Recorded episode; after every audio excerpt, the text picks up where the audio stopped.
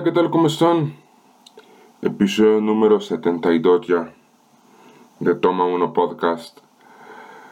Quiero hablar de una película que la describo perfectamente con esas películas que no sabías nada de ellas y te terminan rompiendo hasta lo más mínimo. Dirigida por Joseph Kosinski, ustedes ya saben el amor y el respeto que yo le tengo a Joseph Kosinski. Y lo, platicamos, y lo platicábamos en el episodio de, de Top Gun Maverick. Yo hablaba que había una película de Joseph Kosinski que me había roto, que me había enseñado muchísimo y que quería en algún punto poder hablar de esta película. Y es esta, Only the Brave estrenada en 2017, un 20 de octubre de 2017, y protagonizada por Josh Brolin, Miles Teller, Jeff, Jeff Bridges, James Batchdale, Taylor Kishik y Jennifer Connelly. Es la historia real de un grupo llamado The Greatest The Granite Mountain Hotshots Básicamente este grupo son unos rescatistas que tienen que evitar que la zona de Arizona tenga fuego, ya que es una zona con mucha maleza, con mucho pasto seco y que es muy propensa a, incendios, a, a llamas, etc.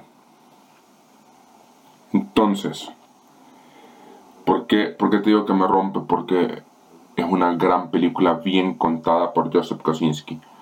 Porque hay un personaje específicamente, el personaje de Miles Teller, que es como el protagonista, más, más que Josh Brolin, que es como el jefe. Él interpreta a Eric Marsh, Josh Brolin, y Miles Teller interpreta a Brandon McDonald, a quien vamos a conocer en esta película como Donald es un chavo que la vida lo ha tratado de la patada. Eh, su matrimonio no, está funcionando bien, es un chavo joven con un, con un hijo pequeño, no mayor de 3 años.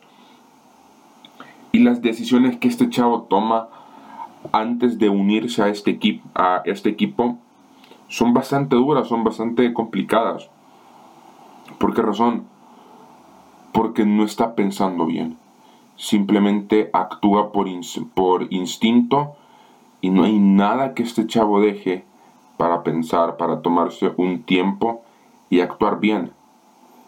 Y Joseph Kosinski desde ese momento nos va construyendo a un gran personaje que al final de la película entendemos por qué es tan importante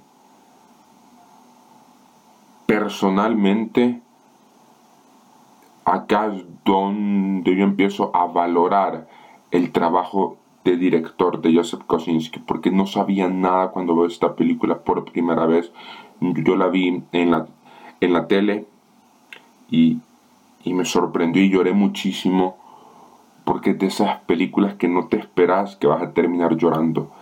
Al igual que con Top Gun Maverick, siempre que la veo, me rompe porque porque está tan bien contada y me trae muchas vibras del trabajo de dirección que tiene eh, Only the Brave.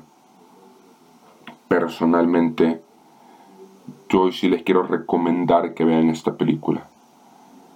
Sí o sí, yo, yo lo sabía desde el día uno, sí o sí iba a tener el sello de calidad de Toma Uno Podcast, porque se lo merece, porque es una película no perfecta, pero rozando la perfección para mí. Bien escrita, bien dirigida, bien editada, mm, eh, una muy buena fotografía, personajes increíbles, actores increíbles. Y además de eso, hay una historia real de que esto de verdad pasó. De que estos héroes dieron hasta lo último de sí que la gente no, no, no perdiera su vida. Y ese momento final, no, no, no, quiero, no quiero hacer pues pues spoilers de la película, pero hay un momento específico donde te das cuenta que, que no hay vuelta atrás, que no hay una forma de salir de esto y que el tiempo ha llegado a su final. Y específicamente con esta película me pasa eso. El tiempo sí llegó a su final y yo hubiera querido que fuera quizás un poquito más larga para que la disfrutara más, para que gozara más. Son dos horas y 15 minutos que se te van a pasar volando. La puedes ver, está disponible en Netflix, en América, en América Latina, en Estados Unidos. Déjenme revisar a dónde está disponible esta película. En Estados Unidos no hay una, no sé, en ningún lado más que en Voodoo, que no sé qué es Voodoo, pero está ahí en Voodoo, si la, quieren ver. Antes estaba en Hulu, desconozco si aún continuará para Estados, Unidos en Hulu o si no tiene que, tiene que estar en alguna distribuidora tipo eh, HBO eh, Max o Prime Video o Paramount Plus, creería yo. Si está en, alguna de esas, contame qué, qué, te pareció Only the Brave, la traducción de Solo los Valientes. Así fue titulada en, en Estados en, Latino, en Latinoamérica, Solo los Valientes. Porque de verdad son, son valientes.